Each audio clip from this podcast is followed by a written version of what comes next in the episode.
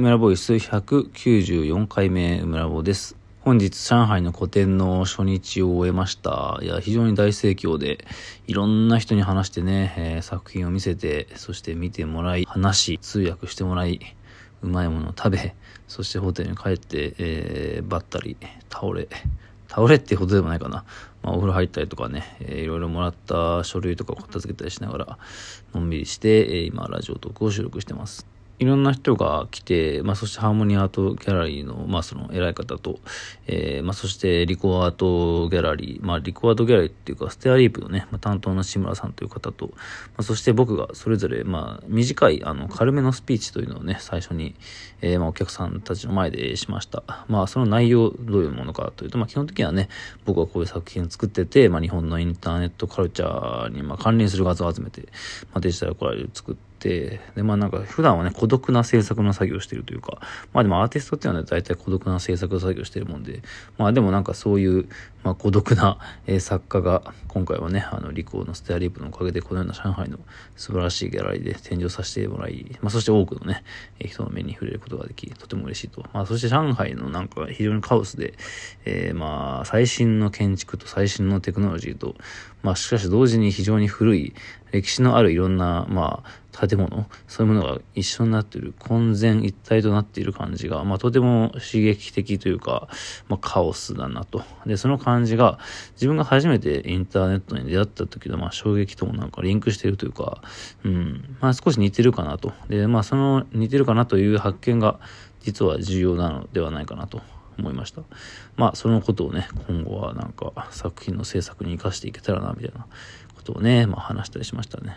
中国の人っていうと、まあ一括りですけど、まあ中国の上海っていうのも結構ね、なんか上海語、上海語ってことでもないのかな。ただ、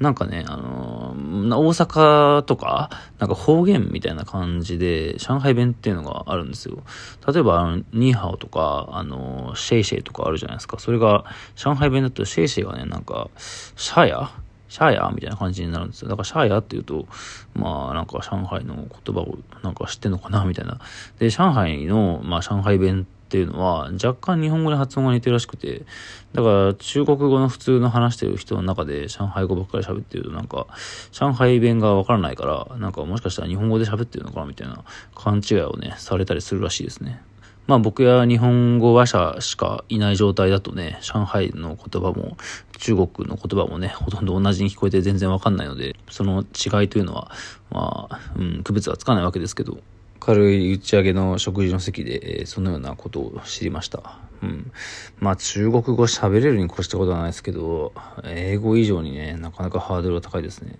まあただ、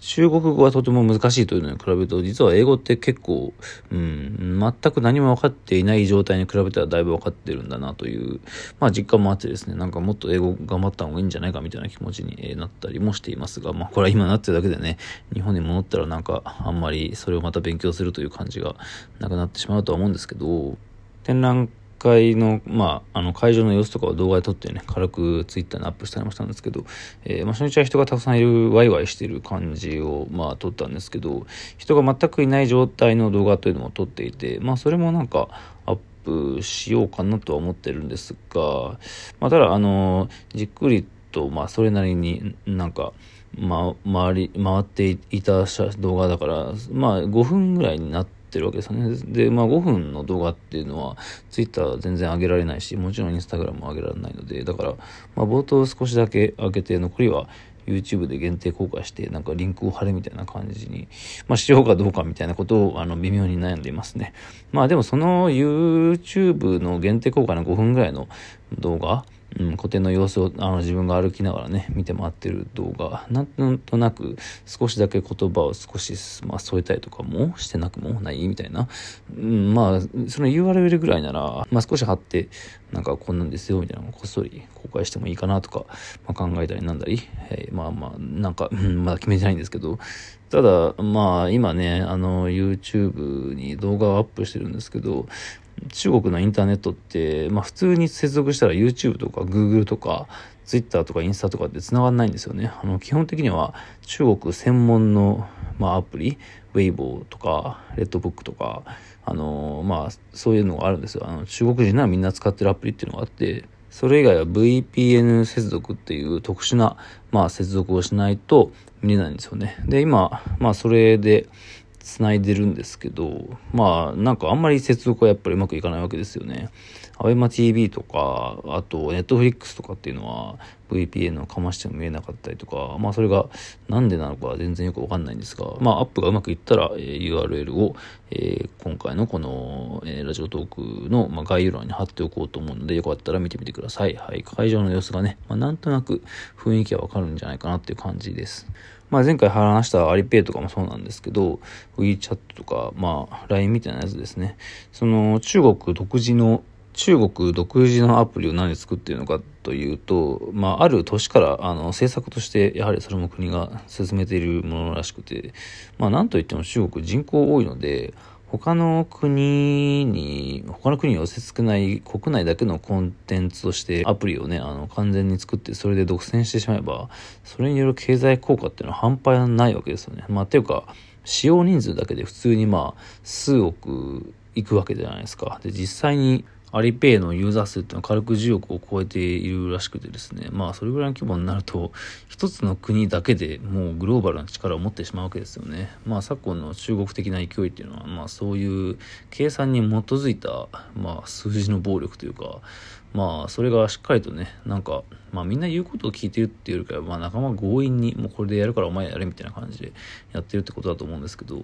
なんか交通一つとっても、なんか5年前ぐらいとかってタクシーとか車とかなんかめっちゃなんかうるさかったんですって。クラクションな鳴らしまくりでなんかまあれマリオカートのようにこう強引に割り組んでいつ死んでもおかしくないみたいな、まあさっきだった交通事情だったらしいんですが、それがね、あの、規制がめっちゃすごくなって、まあ監視カメラとかですね、それで管理しまくるようになって、罰金取りまくるようになって、まあクラクションがもう一切ならなくなって、だいぶ落ち着いたらしいんですよね。まあ落ち着いてるように見えても、僕が、まあ日本人から見たらめちゃくちゃなんか乱暴に見えるんですけど、それでもだいぶマシになったらしいんですよね。まあ、だからその規制でめちゃくちゃ押さえつけてしまって、そして、まあそれがちゃんと効いてしまうという、まあやはりね、恐ろしい社会主義の、まあ片鱗というか、その良し悪しについては昨日もね、なんか話しましたけど、まあやはりその大陸としてのデカさと人口の多さ、まあその独特独特なダイナミックさ、うん、まあ今日、えー、古典のオープニングの後に、あの、あるアーティストのスタジオにお邪魔させてもらったんですけど、まあその方っていうのは、リン・ウィンさんというもう60歳ぐらいになる中国人の作家の方で、まあ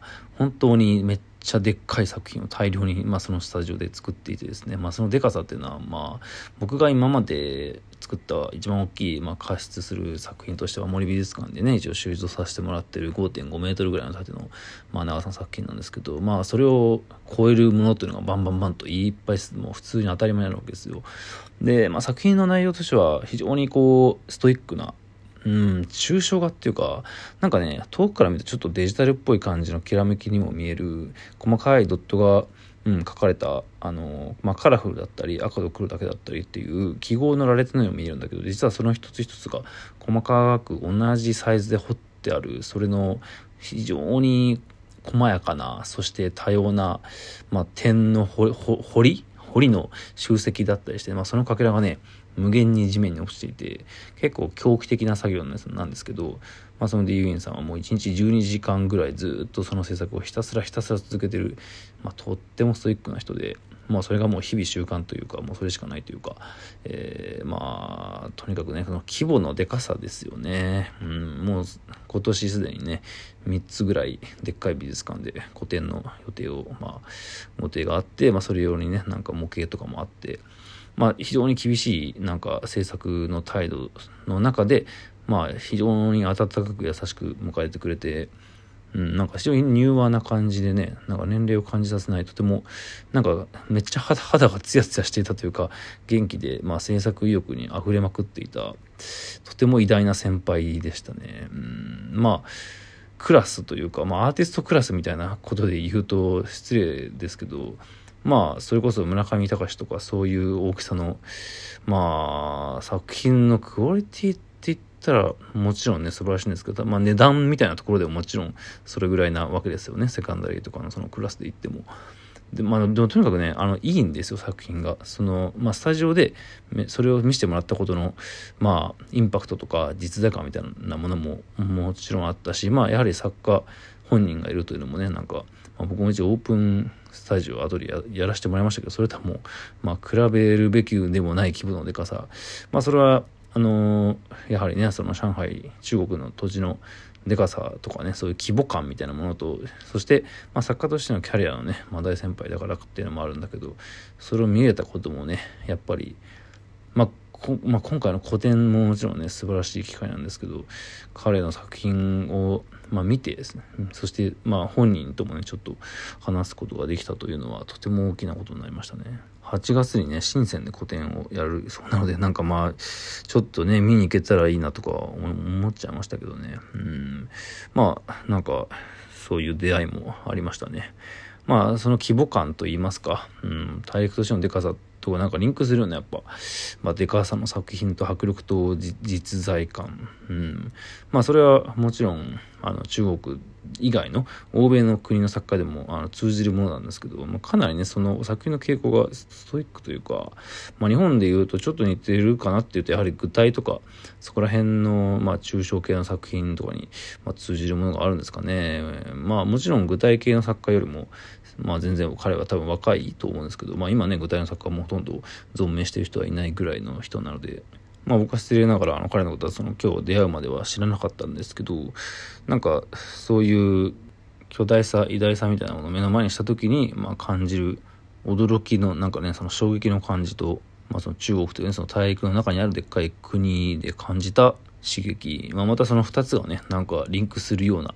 まあ、感覚というかねそれを覚えたので、えー、今日はその話をしてみました。ありがたいことに画集を2つもねご本人から頂いたのでそれもじっくり読んでみようかなと思います。